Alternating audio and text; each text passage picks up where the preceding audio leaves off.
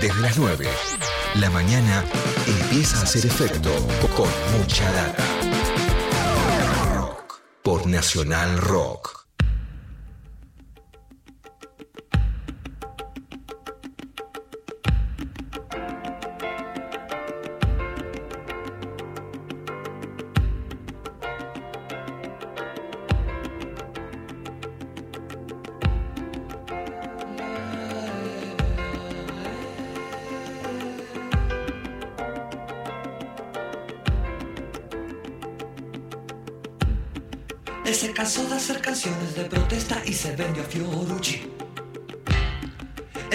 De andar haciendo apuestas y se puso a estudiar. Un día se cortará el pelo, no creo que pueda dejar de fumar. Anda volado,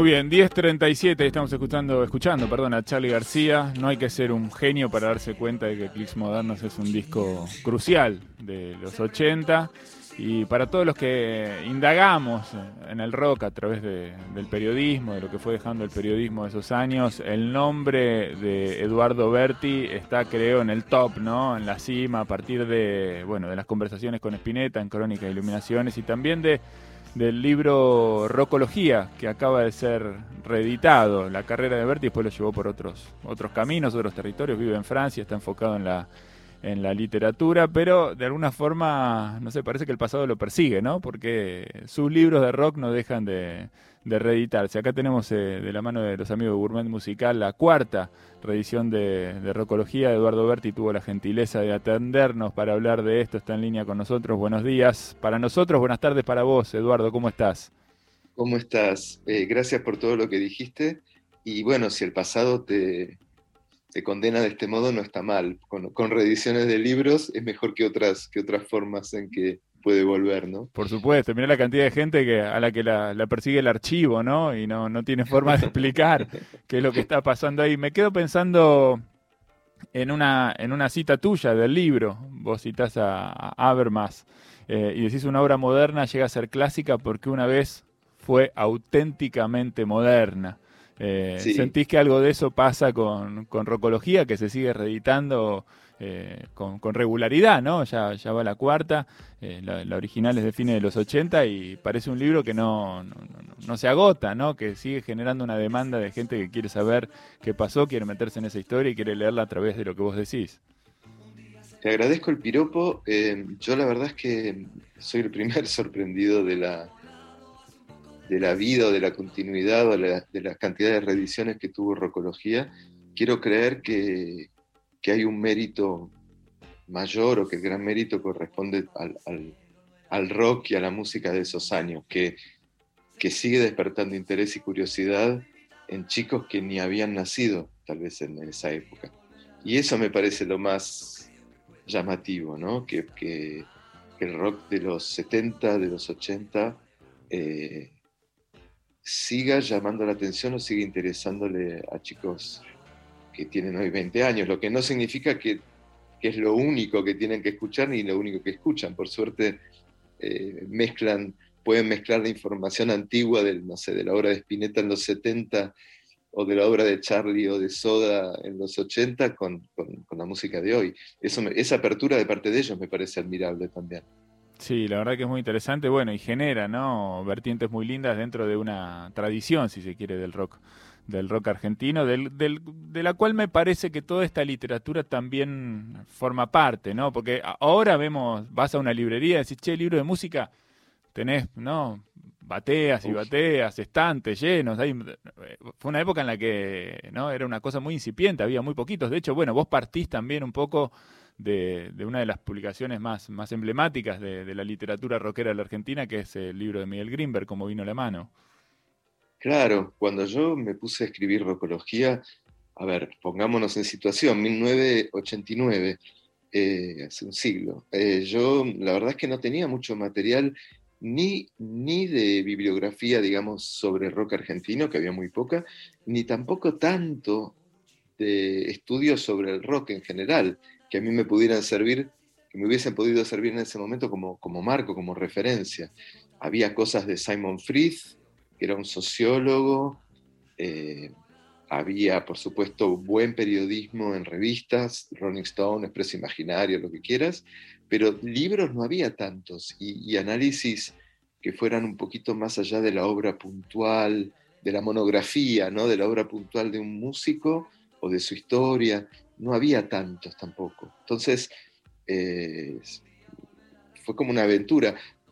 Hoy hay, hay, por suerte, hay muchísimo material y fíjate, yo pensaba el otro día, yo pasé de escribir dos libros como el de Spinetta, que es toda su, carrera, bueno, hasta ese momento, toda su obra, y este otro, Rocología, que es toda una década, pasé a muchos años después a escribir un libro dedicado a una canción de un disco de Spinetta, por. Que es hermoso. Y creo que eso habla también de que estamos en otro punto, ¿no? Ya, ya, el, relato a gran escala, no, digo que esté clausurado, siempre se puede volver y se puede estar en desacuerdo, se puede reescribir, se puede tener otra, otra mirada, pero ya fue hecho y ahora podemos detenernos en, en detalles y eso es típico, ¿no? De cuando ya hay una, una bibliografía y una historia más, más grande o más trabajada.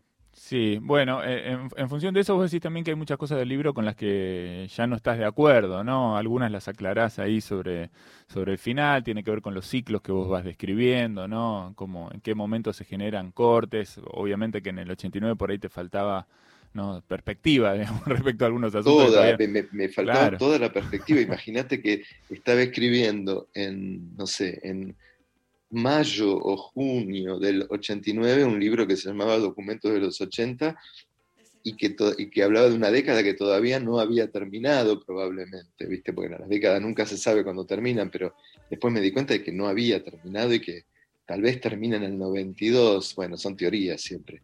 Eh, mm, pero no lo quise tocar mucho tampoco el libro, si bien no estoy eh, de acuerdo con todo, porque quise justamente dejar esa cosa de documento que dice el título, ¿no?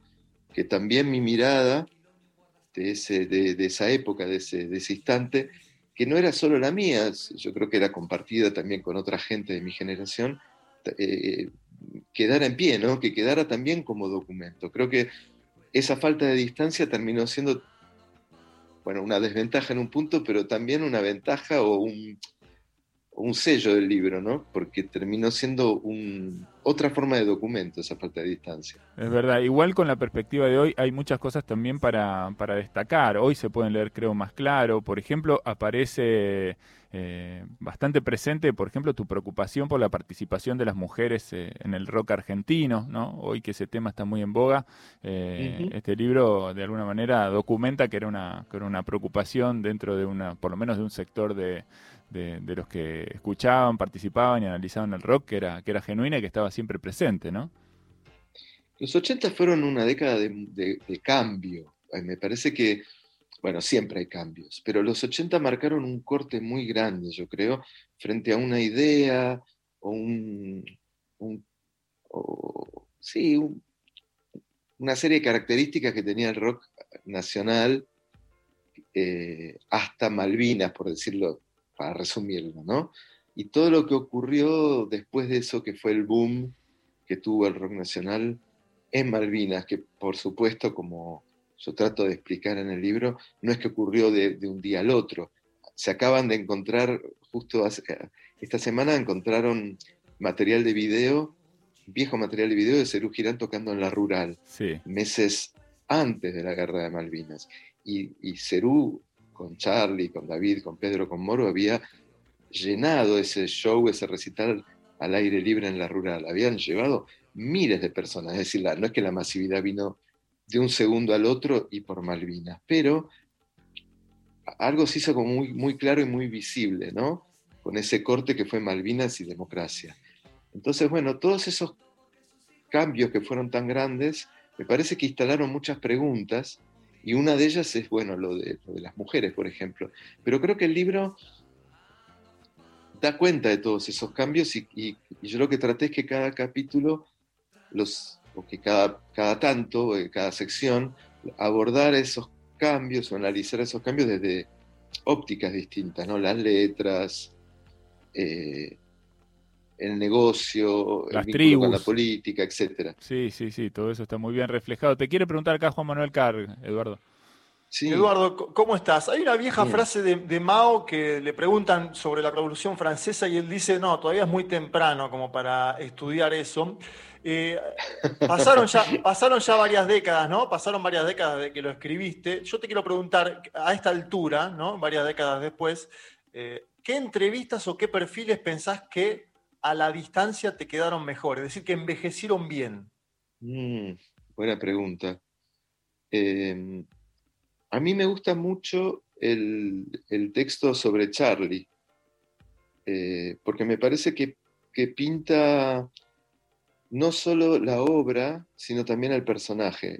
Me, acuerdo mucho de, de- de ese- de esa entrevista, eh, donde aparte entra, entra Miguel, Miguelito, el hijo, que en esa época era muy chiquito, en el, medio de la charla y todo. Me parece que el, el- retrato de Charlie eh, quedó, quedó interesante. Incluso el, el modo en que lo escribí quedó interesante. Después, yo rescato mucho la entrevista con Melero, eh, pero por lo que dice Melero, que como siempre, eh, como, dice- como decía una vieja canción de los encargados, yo sé cosas que aún no sucedieron, ¿no?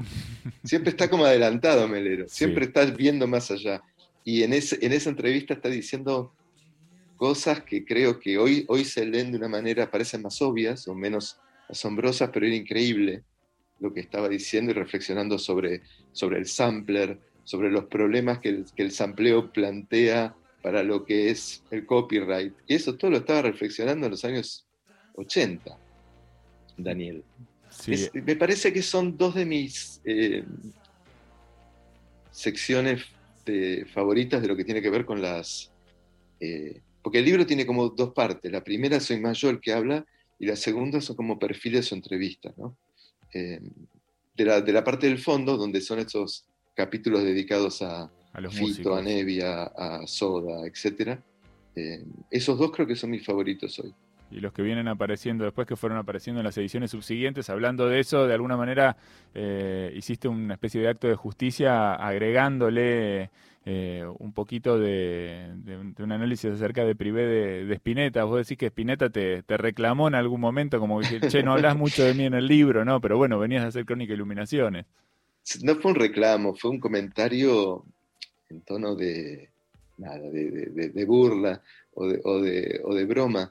Eh, es verdad que yo venía de hacer un, un libro con él y creo que tal vez por... Yo digo, digo en el, en el texto que agregué, tiene dos agregados, ¿no? Esta reedición, un pequeño prólogo nuevo y el, y el texto sobre Privé, sobre, sobre Spinetta en los 80. Y yo digo que tal vez hubo dos razones, ¿no? Una es probablemente mi, mi necesidad de hablar de otra cosa o de sentir que ya había dicho todo lo que tenía para decir de Spinetta en el libro, ante- en el libro anterior. Y después esta cosa de que Spinetta siempre dio la impres- nos dio la impresión de estar como aparte, fuera del, fuera del contexto histórico, y que después creo que ahora, eh, si bien, este, eh, como diría Mao, sigue siendo temprano para, para hablar de esto, creo que ahora se ve mejor que tampoco es tan simple la cosa, ¿no? Y que, que de todos modos Spinetta dial- dialoga con, con- con la época, aunque sea de otra manera, pero...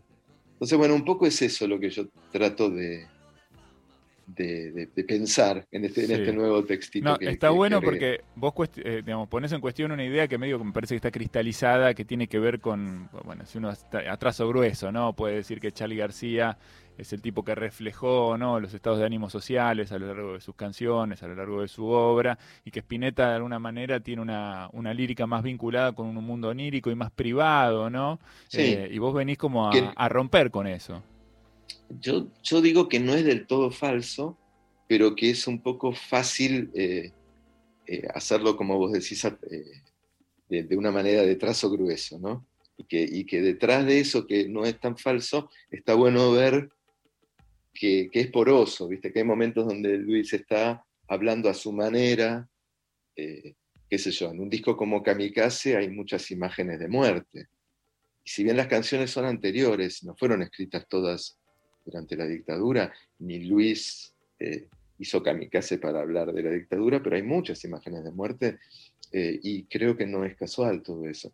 Y también Charlie tiene toda su, todo su mundo interior que aparece todo el tiempo también en sus canciones. Totalmente. Y cada vez más, de hecho, ¿no? Sí. porque va pasando de un nosotros, del nosotros de Cerú Girán eh, y del bienvenidos al tren, va pasando cada vez más al yo, yo, yo y al, y al no voy en tren. ¿no? O Eso sea, me encantó, sí. No es tan simple. Lo sí. volví a leer ahora, me había olvidado de eso, pero cuando lo volví a leer me encantó. Vos decís eso, ¿no? Charlie pasó de Sí. bienvenidos al tren a no voy en tren, voy en, voy en avión. Es un cambio paradigmático de esta época de los, de los 80. Vos decís que en los 80 todo pasó dentro del rock. Para, para ir cerrando, si, si tuviéramos que pensar qué es lo que está pasando hoy, 2021, eh, ¿podemos encontrar algún, algún elemento así aglutinador? ¿Vos, vos ves que hay un elemento aglutinador en la, en la cultura o que está todo por ahí más disgregado?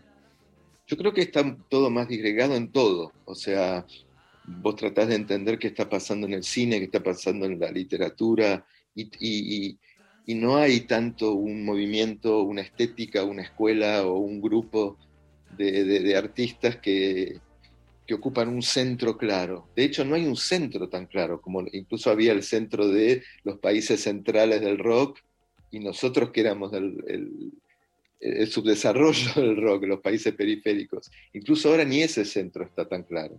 Eh, entonces me parece que es muy difícil eh, buscar el centro. Eh, creo que, lo, lo apasionante es que conviven estéticas muy distintas, ¿no? El rap, la electrónica, el, el- el nuevo rock o el post-rock, como lo queramos llamar, todo convive de una manera muy distinta y se mezcla mucho incluso, incluso como el jazz ha vuelto a través de, del hip hop y cómo reaparece, o sea, aparece todo muy mezclado de una manera que a mí me, a mí me encanta, me interesa mucho. Está buenísimo. Bueno, Eduardo, la verdad que nos quedaríamos hablando con vos horas. eh, vos tenés tus cosas que hacer y nosotros se nos, se nos acaba el programa. Te mandamos un abrazo. Muchísimas gracias por este rato conversando con nosotros. Y bueno, felicitaciones por esta nueva reedición que todo el mundo puede ir a buscar ya a las librerías, ¿no? Gracias y un abrazo para ustedes también. Muy bien, un abrazo. Ahí estaba Eduardo Berti, es el autor de Rockología, documentos de los 80, acaba de tener su cuarta reedición vía Gourmet Musical. Si les interesa, pueden ir a buscarlo eh, cuando todo este asunto se termine, tal vez la semana que viene, ¿no? Y las podamos ir a las librerías tranquilos. Si no, lo piden por internet. Ya no intento convencerte más, la verdad no es verdad, no hay que llorar así.